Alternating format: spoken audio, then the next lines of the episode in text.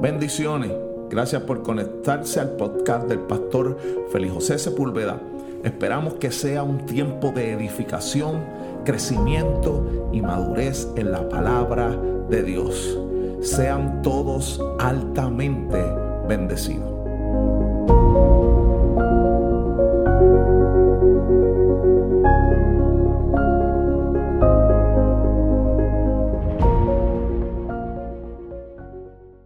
Bendecidos sean todos.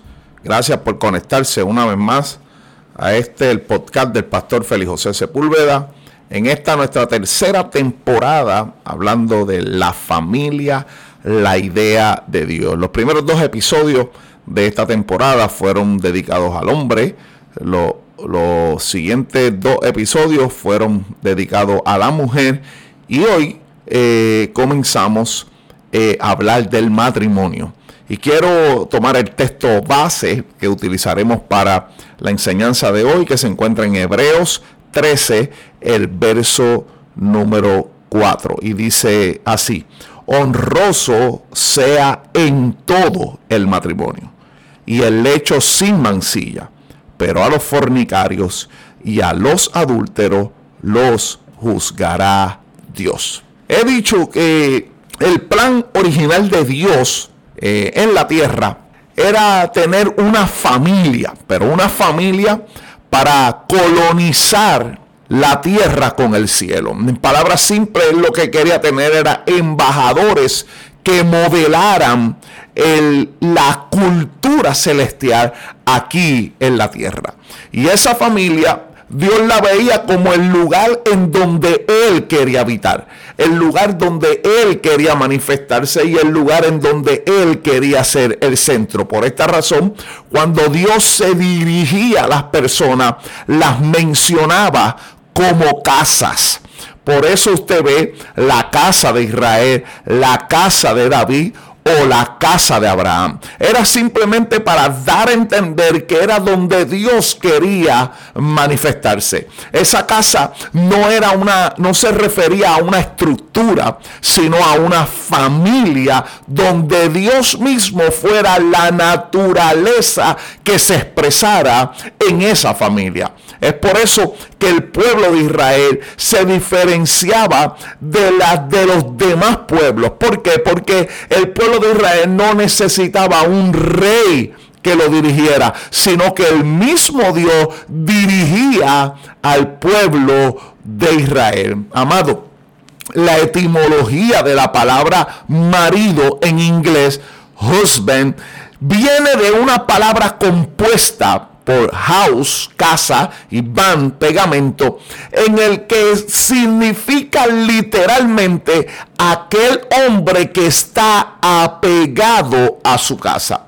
El problema de este tiempo es que el hombre está apegado a todo menos a su casa. Y es por esto la gran importancia del matrimonio en la palabra del Señor. Incluso es tan importante el matrimonio dentro de la palabra del Señor que el matrimonio, que la Biblia comienza con un matrimonio en Génesis 2.24 y termina con un matrimonio en Apocalipsis 22.20. Yo quiero eh, hablar específicamente sobre cómo nosotros podemos como familia, como matrimonio, poder permanecer siendo este matrimonio que Dios ha juntado, que Dios ha provisto y que Dios ha empoderado por medio de su palabra y poder ser pieza clave como modelos a otras personas que no creen, no entienden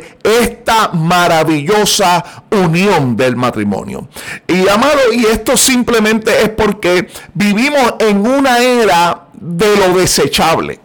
Y hemos avanzado en esto de lo desechable porque hemos, hemos, hemos progresado tanto que podemos tirar cualquier cosa, desde cosas simples a la basura, hasta considerar al matrimonio como algo en lo que nosotros mismos podemos disponer de él. Es por eso que hay gente que ante la primera adversidad se quiere divorciar, que ante el primer problema o el primer reto como familia o como matrimonio, lo primero que está en su boca es cómo podemos cancelar esto que nosotros hemos empezado. Pero el matrimonio, amado, no se echa a la, a la basura para buscar otro matrimonio. Esa es en la gran mayoría la excusa que siempre tienen los cobardes. Pero solo aquellos que son gente madura, solo aquellos que son mayores de edad, entiéndase que cuando digo mayores de edad, lo digo en el, en el contexto mental, espiritual y emocional, aquella gente que son adultas, que saben reconocer a qué han sido llamados y el gran reto que tienen por, por mantener este bendito pacto, proceden por encima de las dificultades, por encima de los problemas o por encima de, de las adversidades que tenemos que enfrentar como matrimonio. Y es por esto, amado, que para usted entrar en este es tan, es tan importante que el único, eh, la única relación que exige eh, que sea a través de un pacto es la relación entre hombre y mujer para el matrimonio, porque usted no tiene que hacer un pacto para mantener una relación con su papá o con su mamá. Usted no tiene que hacer un pacto para permanecer en una relación con su tío o con su tía o con su abuelo. Usted no necesita una relación, un pacto para mantener una relación con un amigo. Pero lo único dentro de la palabra del Señor que exige un pacto es el matrimonio. ¿Por qué? Porque el matrimonio es la relación de mayor envergadura dentro de la palabra de Dios, en donde dos personas con dinámicas diferentes se juntan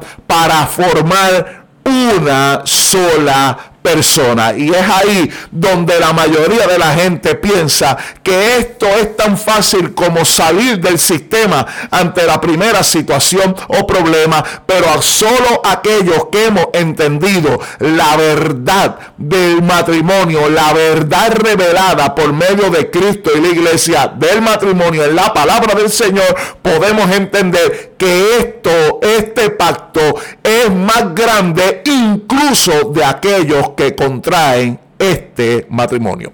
Tenemos gente que hoy en día no creen en el matrimonio. Pues nosotros eh, podemos decir fielmente a aquellos que estamos casados, aquellos que creemos en el matrimonio, que mientras ellos no creen en el matrimonio, pues nosotros no creemos en el divorcio. ¿Por qué? Porque el matrimonio fue diseñado en el cielo para que se manifestara de manera visible aquí en la tierra. Es por eso que donde primero se considera en la Biblia el matrimonio, le dije antes que es en Génesis 2.24 y lo dice de esta manera. Por tanto, dejará el hombre a su padre y a su madre y se unirán a su mujer y los dos serán Y el apóstol Pablo le hace referencia a ese mismo texto de Génesis 2.24 en Efesios 5.31. Amado, nosotros necesitamos entender que el primero que dijo, por tanto dejará el hombre a su padre, a su madre y se unirá a su mujer y los dos serán uno, fue el mismo Dios, sabiendo que ya usted no será una sola persona luego que se casa, sino que usted, usted pasará a ser de los dos uno, porque solamente este pacto puede hacernos entender que lo que estaba separado ahora ha sido literalmente unido por medio de la vida de Dios en nosotros para poder ejercer, tomar decisiones y poder hacer todo aquello que hemos sido asignados y empoderados no como dos personas, sino como una sola carne, amado. Y esto nosotros tenemos que eh, eh, modelarlo en nuestras vidas. Por eso es que hoy en día hay tanta gente que no cree en el matrimonio porque están viendo que gente dentro de congregaciones, dentro de iglesias, se están divorciando, se están dejando y están perdiendo la esencia de lo que es el matrimonio. Pero nosotros tenemos que pararnos con brazo firme, con pie fuerte y decirle al mundo entero que esto fue diseñado en el corazón de Dios y nosotros tenemos el valor para sostener aquello que ya Dios ha dictado desde el cielo por medio de su palabra y somos el vivo ejemplo de lo que queremos transmitirle a otro mientras hay gente que está eh, queriéndose divorciar, gente que no cree en el matrimonio, también en la, en la Biblia habían dos escuelas fuertes que hablaban sobre o en contra del divorcio en los días de Jesús. Era la escuela de los fariseos, la escuela la que los fariseos apoyaban, que apoyaba la ley de Moisés en cuanto al matrimonio y solo ellos decían que solo se podía romper el matrimonio a causa de infidelidad. Esta escuela era llamada Samai. Esta escuela Samai era la que representaba a los fariseos, la que ellos apoyaban y la que decían literalmente que ellos apoyaban la ley de Moisés en cuanto a que una persona solo podía divorciarse a causa de una infidelidad. Pero había otra escuela, que esta escuela eh, eh, la interpretaba interpretaba, interpretaba la ley libremente y permitía el divorcio cuando el hombre se sintiera insatisfecho con la mujer. Esta escuela era denominada Hilel y esta escuela literalmente lo que hacía o lo que pensaban o lo que interpretaban de la ley era que cualquier hombre en cualquier momento que se sintiera insatisfecho con la mujer que tenía le daba carta de divorcio. Y al darle automáticamente carta de divorcio, ella quedaba libre y él quedaba libre para poder volver a contraer cualquier matrimonio. Así que los fariseos en un momento dado en su vida, específicamente en, el Evangelio de Mateo, el capítulo 19, versículos del 1 hasta el 12, le hacen una encerrona a Jesús. Ellos, ellos trataron de abordar a Jesús y ponerlo en contra de cualquiera de las dos escuelas que representaba o hablaba del divorcio en aquel momento. Recuerde que los fariseos eran más rudos y más fuertes con la ley.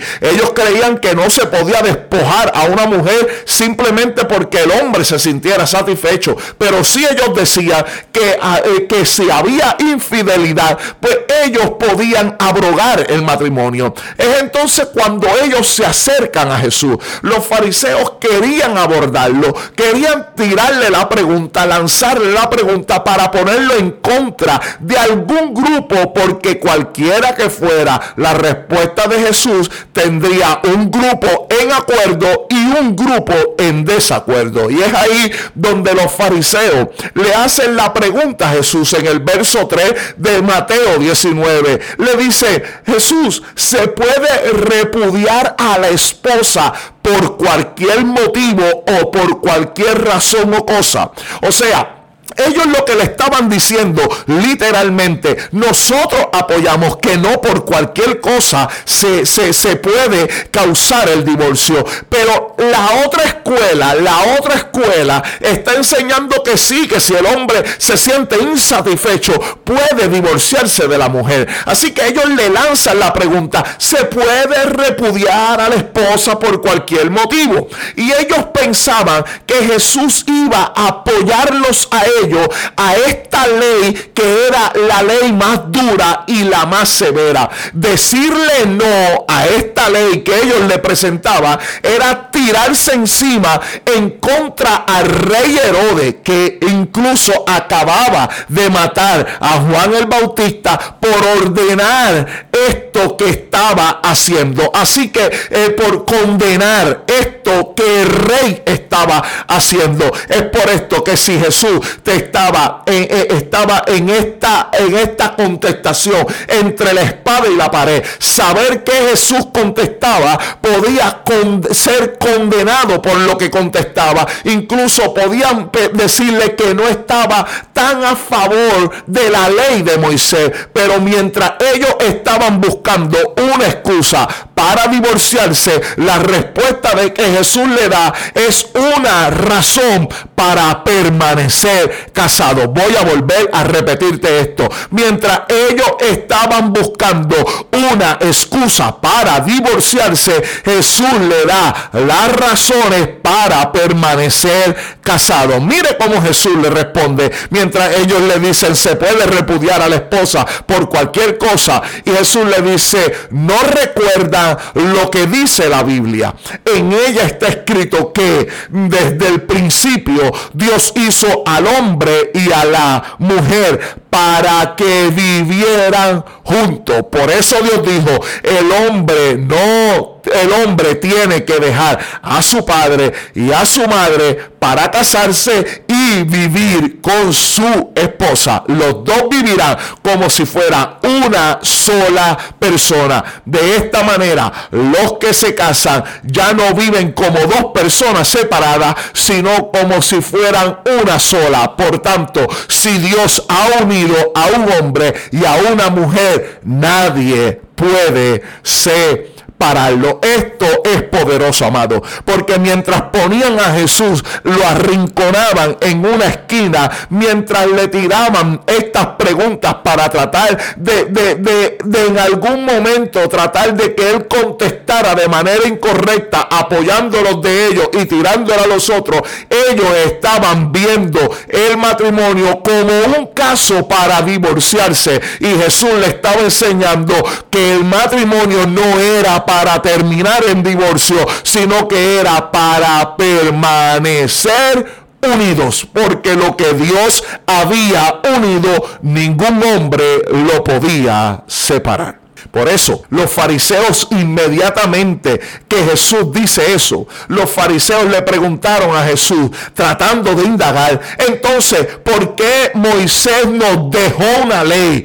Como que, él dice que un hombre puede separarse de su esposa dándole un certificado de divorcio. Mateo 19, 7. Y Jesús les dice, Moisés le dio la oportunidad de que se separara porque su problema en realidad no es la esposa, es que ustedes son tercos y no quieren obedecer a Dios. Pero el plan de Dios es que usted se case y nunca se divorcie. Mira, amado, qué magistral la manera de Jesús exponer este problema. Jesús le está diciendo, si es cierto que Moisés dijo que se le podía separar dándole un certificado de divorcio, pero Moisés no, no le dio este certificado de divorcio para su esposa porque usted tenía problemas con su esposa, sino que el mayor problema viene del corazón. El mayor problema viene de la ignorancia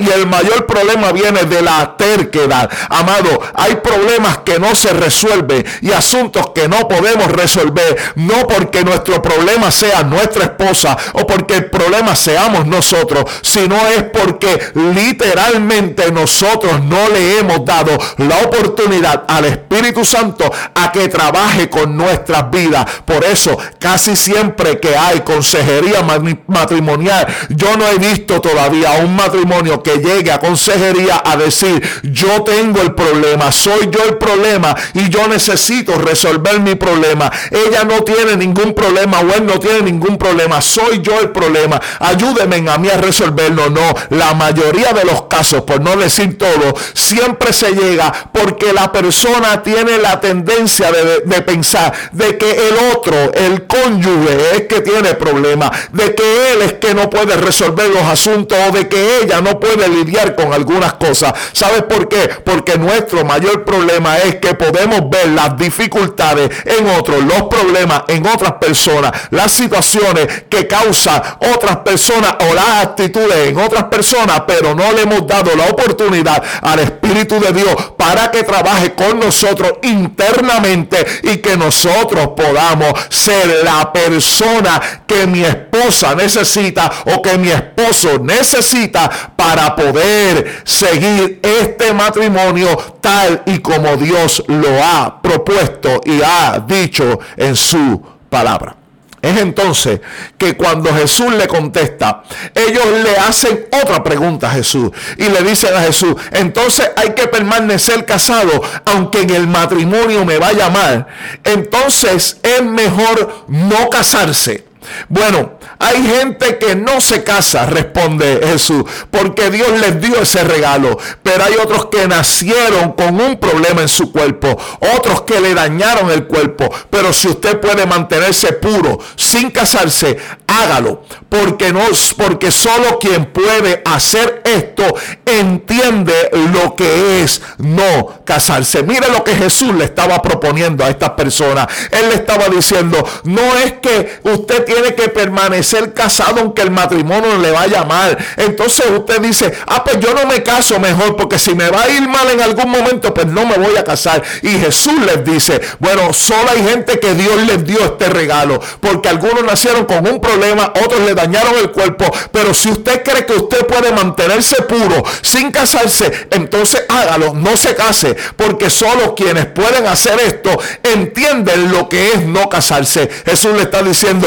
ustedes si van a tener que estar lidiando con asuntos y problemas que ustedes mismos no pueden resolver, sino por la vida del Espíritu que le haya otorgado a ustedes el poder para mantenerse sin casarse, entonces hágalo. Pero de lo contrario, usted debe casarse. No porque va a abstenerse porque le va a llamar, sino se puede abstener simplemente porque Dios le dijo, le dio el don para que hiciera esto. En palabras simples, lo que Jesús le estaba diciendo, ninguno de ustedes puede resolver el asunto que ustedes tienen, ni dejando su esposa divorciándose, ni permaneciendo solo. Solo es una actitud en la cual nosotros tenemos que enfrentar para cambiar nuestra mentalidad y entender que nosotros podemos ser mejores personas por medio de la obra de Cristo en nosotros para nosotros ser la evidencia en la tierra del, matrimonio del cielo entre Cristo y la iglesia. Amado, nosotros tenemos este proceder en la tierra. Necesitamos, nosotros como creyentes que estamos casados, necesitamos ser el ejemplo visible del matrimonio, de lo que es el ejemplo invisible del matrimonio entre Cristo y la iglesia. Por eso cuando el texto dice, dejará a su padre y a su madre. En el original es dejará en orden para entrar en orden. Esto es poderoso, amado, porque hay gente que puede que piensa que puede dejar en desorden el momento de salir de su casa para poder estar en orden cuando va el matrimonio. Pero déjeme decirle algo, amado, no puede haber un matrimonio estable si no se dejan las cosas estables desde la casa en donde se sale. Es ahí que nosotros tenemos que entender, es ahí que nosotros tenemos que educar a nuestros hijos, es ahí que nosotros tenemos que proceder, porque nosotros no podemos, amado, dejar capítulos inconclusos para tratar de abrir capítulos nuevos. Nosotros tenemos que cerrar buenos capítulos para nosotros poder abrir nuevos capítulos en la vida del matrimonio. He visto miles de personas que están constantemente en desacuerdo, en problemas, en adversidades, en guerra con sus propios padres y piensan que saliendo de su casa es el escape para ellos ser felices y amados. No se puede ser feliz si nosotros no cerramos buenos capítulos, porque nosotros no, el matrimonio no va a resolver mi problema de felicidad. El matrimonio no va a resolver mi problema de gozo. Nosotros tenemos que como persona estar sano a la hora de casarnos para que nosotros podamos reflejar esa sanidad en paz, en amor, en cordura, en gozo a la pareja y ser efectivo en lo que hemos sido llamados. antes de casarse usted debe estar sano y feliz. El matrimonio no sana a nadie, ni le da felicidad a nadie. Porque el propósito del matrimonio no es el concepto que nosotros tenemos de él. Amado, Dios no creó el matrimonio ni para que fuéramos felices, ni para que le diera sentido a nuestra vida, ni para estar hasta que la muerte nos separe. Esos son, amado, son consecuencias del propósito original del matrimonio. Y ese propósito es que nosotros con nuestro matrimonio fuéramos el ejemplo visible del matrimonio invisible entre Cristo y la iglesia. Mira, amado, leamos algunos textos que el apóstol Pablo escribe en Efesios 5, 31 y 32. Mire cómo él lo dice. Por esto dejará el hombre a su padre y a su madre y se unirá a su mujer y los dos serán una sola carne. Después dice en el 32, grande es este misterio, mas yo digo esto respecto de Cristo y de la iglesia. Fíjese cómo lo dice, grande es este misterio, mas yo digo esto respecto a Cristo y la iglesia. ¿Qué estaba diciendo el apóstol Pablo? El apóstol Pablo dice, todos estos deberes del matrimonio, todos estos deberes del hombre en el matrimonio, todos estos deberes de la mujer en el matrimonio, yo no me refiero al matrimonio per se, yo me refiero a Cristo y a la iglesia. Entonces, ¿cuál es el modelo que nosotros tenemos que seguir como matrimonio? El hombre sigue a Cristo, la mujer sigue a la iglesia. Los ejemplos que el apóstol Pablo da en Efesios 5. Por eso cuando él dice grande es este misterio, misterio no significa oscuro o tenebroso, sino algo que estuvo oculto, pero que ahora ha sido revelado. Por eso él se refería, en lo que se refería era Cristo y la iglesia. Así que en palabras simples hay dos matrimonios. Está el matrimonio celestial, Cristo y la iglesia, y está el matrimonio terrenal de nosotros. Ahora, lo que tendríamos que preguntarnos es, cómo actúa Cristo para saber cómo debemos actuar como hombre y cómo actúa la iglesia para saber cómo la mujer tiene que actuar. Para saber eso, tengo que saber cómo debe actuar el hombre, cómo debe actuar la mujer referente a Cristo y referente a la iglesia. Pues mire lo que dice el texto, la mujer debe estar sujeta a su esposo. Y sujeta no significa menos, sujeta no significa sirvienta, sino que la palabra hebrea de sujeta es ser y ser significa ayuda. Así que cuando la mujer se sujeta, entonces la mujer es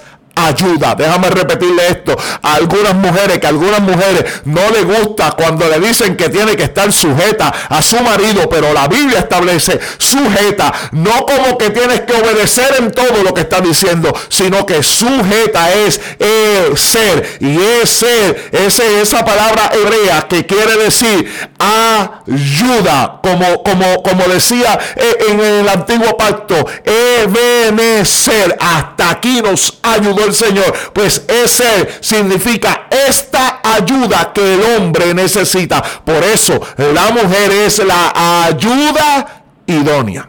Ahora, ¿qué hace el hombre? El hombre es cabeza. Y la cabeza, entiéndase que es autoridad. Y entienda que la mujer no le está diciendo a la mujer que eres menos por estar bajo autoridad, sino que la mujer debe entender que el mejor lugar y el mayor lugar, donde puede estar una persona es estando bajo autoridad. Por, eso es que Jesús sabía cómo estar bajo autoridad. La gente le preguntaba, ¿de dónde viene eso que tú hablas? ¿De dónde lo aprendiste? ¿Qué sabiduría tienes? Y Jesús le contestaba, yo hablo las palabras que mi Padre me dice que yo hable. Lo que más conmovió a Jesús en la tierra fue el centurión que vino a pedirle a Jesús que sanara a su criado. ¿Por qué? Porque le dijo, porque el hombre no dejó ir a Jesús a su casa, sino que le dijo, di la palabra y mi criado sanará. Porque si tus palabras son de Dios, habla solamente porque no necesitas ir. Porque él sabía lo que era estar bajo autoridad. Pero también la Biblia le dice a los maridos, maridos, amad a vuestras esposas. Es un mandato. Nosotros como iglesia no amamos a Dios primero, sino que Él nos amó y como respuesta nosotros le amamos. Usted quiere que todo mejore en su matrimonio. Usted quiere que las cosas fluyan en su matrimonio. Usted tiene que amar a su esposa. Usted tiene que amar a su esposa. ¿Y cómo usted debe amar a su esposa? Como Cristo amó a la iglesia. ¿Y qué hizo Cristo por la iglesia? Murió en una cruz y con esa cruz hizo un pacto con, nosotros por medio de su sangre. Así que como Cristo hace el matrimonio eh, con la iglesia es por sangre, con un pacto, compromiso inquebrantable. La diferencia del celestial y el terrenal es que con una muerte se le dio vigencia al pacto y en lo terrenal con una muerte caduca el pacto. Amado, nosotros te necesitamos entender que nuestras esposas necesitan sentirse amadas con nosotros. Por eso el texto que nosotros usamos como base dice, honroso sea en todo el matrimonio y el lecho sin mancilla, pero a los fornicarios y a los adúlteros los juzgará Dios.